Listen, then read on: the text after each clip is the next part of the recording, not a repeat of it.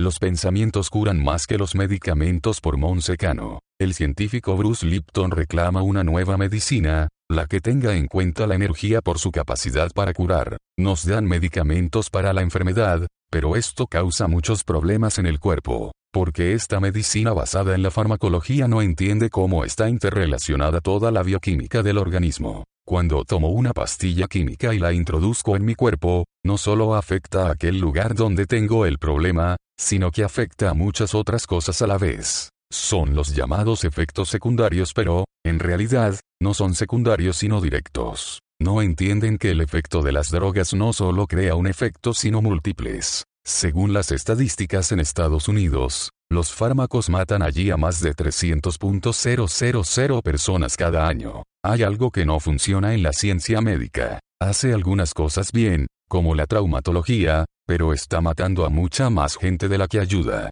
y que ha descubierto sobre las células pero que no tiene en cuenta la medicina, yo ya trabajaba con ellas en los años 60. Fui un pionero porque en esa época había muy poca gente trabajando en ello, y un experimento que hice en esa época cambió la idea que tenía del mundo. Entonces, la pregunta es muy sencilla, ¿qué controla el destino de las células? Todas eran idénticas, lo único que era diferente era el entorno. Cuando cojo células sanas y las coloco en un entorno nocivo, las células enferman y mueren. Si un médico las mirara, diría, comillas, ¿qué medicina hay que darles? Pero no hace falta ninguna medicina. Les cambias el entorno nocivo, las colocas en uno sano y saludable y las células sanan. Los humanos somos una comunidad de 50 trillones de células, por tanto, la célula es el ser viviente y la persona es una comunidad. ¿Cuál es el entorno de la célula que hay que cuidar? Dentro de mí hay 50 trillones de células y el entorno celular para nosotros es la sangre,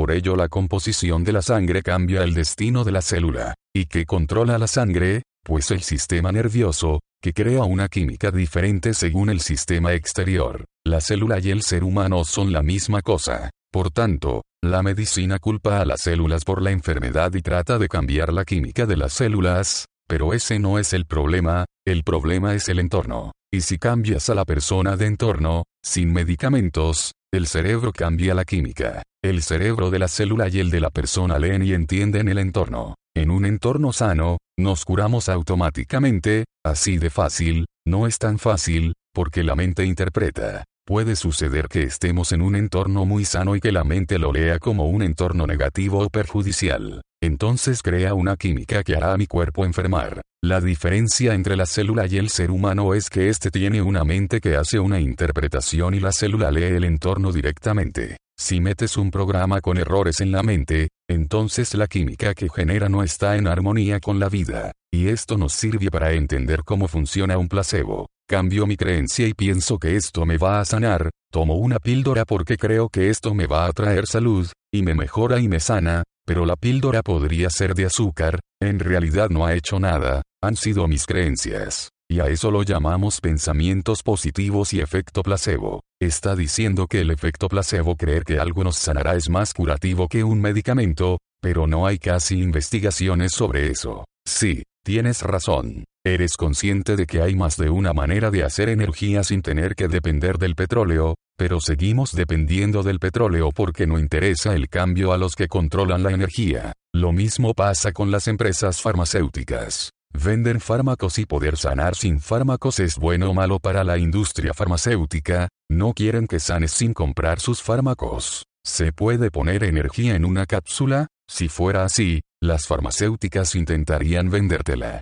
Si puedo sanar sin usar medicamentos, la industria que los produce no gana dinero. El dinero controla la ciencia. Explíquenos cómo funciona ese poder que dice que tiene la mente para la autocuración. He hablado de que la mente controla, si piensa de una manera, se va en una dirección y, si piensa de otra, se va en otra. Por ejemplo, cierro los ojos, los abro y veo a alguien a quien amo. Entonces mi cerebro segrega dopamina, oxitocina, etc. Lo puedo sentir en mi cuerpo, puedo sentir el amor, y esa química trae salud a las células. Por eso, quien se enamora se siente tan bien. Pero si abro los ojos y veo algo que me asusta, segrego hormonas del estrés. Y estas hacen dos cosas. La primera es que frenan el crecimiento del cuerpo. Porque si me está persiguiendo un león, necesito toda la energía para poder escaparme, y mi organismo apaga todo lo que no sea imprescindible para correr más rápido, así que se paraliza todo lo que tiene que ver con el crecimiento.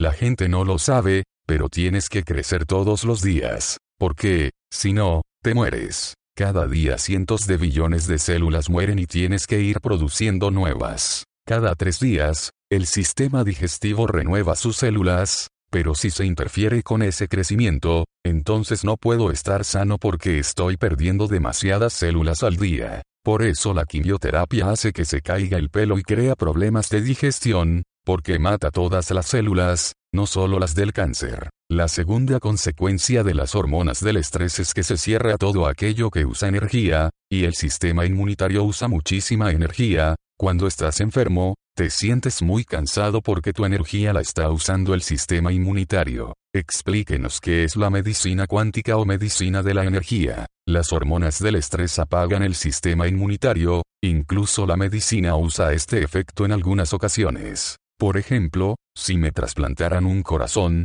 mi sistema inmunitario lo rechazaría. En esos casos, los médicos dan hormonas del estrés y eso impide que funcione el sistema inmunitario. Es tan claro que suprime el sistema inmunitario que lo usamos como un medicamento. Cuando la persona está bajo estrés, afecta de dos maneras, la primera es que deja de haber crecimiento y la segunda es que se apaga el sistema inmunitario. De esta forma, virus nocivos pueden atacarme fácilmente. Cuando estás bajo mucho estrés, te enfermas. Y debo decir que, si tomamos una muestra de sangre de cada persona, descubrimos que todos tenemos células cancerígenas. Las tenemos siempre, pero si está funcionando el sistema inmunitario, no pueden crecer. Una vez que se apaga el sistema inmunitario, proliferan. Es como el catarro, no tienes que coger el virus, ya lo tienes dentro. Son organismos oportunistas. Como decía, la primera razón por la que la medicina de hoy es cuestionable es porque los médicos no saben cómo funcionan las células. La segunda es que la medicina está basada en la física de Newton.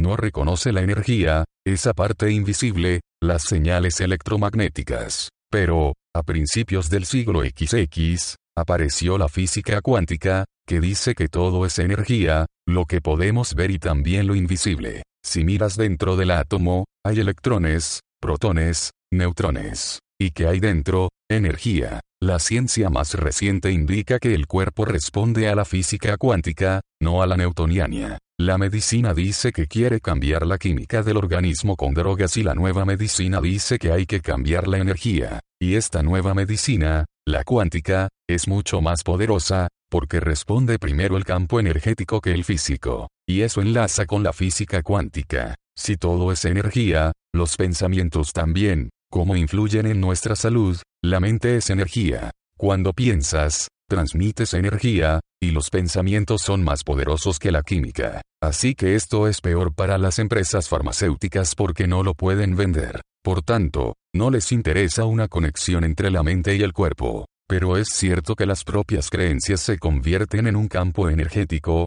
una transmisión, y ésta se transforma en una señal que es capaz de cambiar el organismo. Y así es como funcionaba la sanación antes del desarrollo de la medicina. La gente sanaba con los chamanes, con las manos, pero eso no puede vender y por eso la medicina no quiere ir por ese camino. Y es la razón por la que yo cambié mi carrera. Estaba enseñando en la universidad que hay que seguir con drogas y sabía que eso no era verdad. La medicina lo conoce, pero no habla de ello. Sabe que el pensamiento positivo, el placebo, puede sanar, y también que el pensamiento negativo puede matar. En realidad, no es que sea positivo o negativo, es la manera de pensar. Si el médico te dice que tienes cáncer, aunque no tengas cáncer, si lo crees, crearás la química que generará cáncer. Por tanto, el problema no es tanto el entorno real sino el que tú interpretas. Por eso no funciona la medicina, porque no reconoce la ciencia cuántica. No mira hacia ahí porque el dinero está en otro lado. Usted ha explicado que, en la mente, quien realmente tiene el poder es el subconsciente, por eso es tan difícil cambiar hábitos de pensamiento, es millones de veces más poderoso y más importante que la mente consciente. Utilizamos el subconsciente el 95% del tiempo, pero no lo podemos controlar, lo puedes reprogramar. La información del subconsciente se recibe en los primeros seis años de vida. Eso que aprendiste en esos años se convierte en el conocimiento fundamental de tu vida. Por tanto, hay muchos estudios que demuestran que las enfermedades que tenemos de adultos, como el cáncer, tienen que ver con la programación y el entorno que vivimos en los primeros seis años de vida. Es decir, los niños absorben también sus enfermedades o sus actitudes negativas, y así se programa su subconsciente. Qué gran responsabilidad para los padres. La gente, cuando oye esto, se preocupa, se culpa. Pero no eres culpable si tú no sabes que el subconsciente funciona así. No lo sabían nuestros padres, ni nuestros abuelos ni bisabuelos. Ahora bien, cuando lo entiendes, tienes que cambiar tu manera de vivir, porque entonces si eres responsable. Está demostrado que si un niño adoptado vive en su familia casos de cáncer, en su madurez puede padecer cáncer aunque su genética sea diferente. Si te enseñaron a maltratar tu cuerpo con mala información, destruirás el vehículo de tu cuerpo, cuyo conductor es la mente. El futuro es una mejor educación para los niños, incluso en la etapa prenatal. Podemos reprogramar el subconsciente para estar más sanos o ser más felices con nuestra vida. Los comportamientos que vienen del subconsciente no los percibes y pueden estar haciéndote daño. Quizás te sientes enfermo y echas la culpa a otra cosa. Al cambiar estos programas erróneos en el subconsciente, puedes recrear toda tu vida. Hay varias maneras de hacerlo. Se piensa que, cuando la mente consciente registra algo, la subconsciente también filtra esa información, pero no es así. La mente consciente es creativa y la subconsciente trata de todos los hábitos. Si le enseñas al subconsciente algo diferente, se lo enseñas también a la consciente, pero no al revés. Por ello, la manera de reprogramar es repetir y repetir hasta que se crea un hábito. Si leo un libro de autoayuda, mi mente consciente dice, sé todo lo que hay en el libro y lo aplico, pero la subconsciente no se entera de nada. Entonces, piensas, comillas porque sé tanto y todavía mi cuerpo no funciona. Los pensamientos positivos, el conocimiento, solo funcionan el 5% del tiempo, pero el 95% son los hábitos que tengo desde mi niñez. Y esa es la razón por la que los pensamientos positivos no son suficientes. Ayudan, pero no ves muchos resultados. Todo sigue igual hasta que no cambias el subconsciente. Absolutamente, sí, no hay dos personas iguales, y lo digo desde el punto de vista biológico.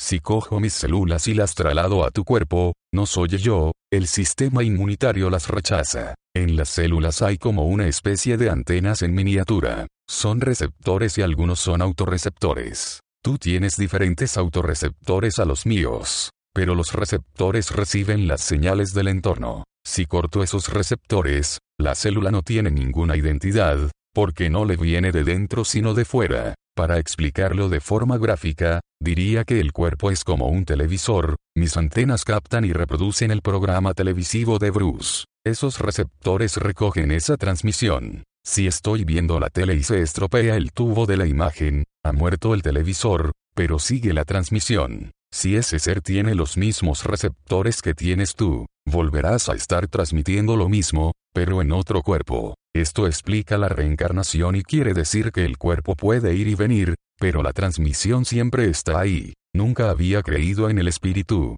pero cuando comprobé esto en la célula, me cambió la vida entera. La pregunta que me planteé es, ¿por qué esa duplicidad? ¿Por qué tener un espíritu y un cuerpo? Y la respuesta vino de mis células, si solo existiera el espíritu, ¿a qué sabe el chocolate? Solo con la parte espiritual, cómo vivir una puesta de sol, qué se siente cuando se está enamorado, todas esas sensaciones vienen de las células del cuerpo, que puede oler, sentir, tener experiencias. Recoge todo eso, lo transmite al cerebro, se convierte en vibraciones y lo transmite a la fuente del ser. Si se muere mi cuerpo, mi fuente de ser y mi espíritu tienen la memoria hasta que tenga otro cuerpo. La lección más importante es que estar vivo es un regalo, una alegría por todo lo que podemos sentir. Cuando hagamos eso, todo el mundo estará sano. Ecoportal.net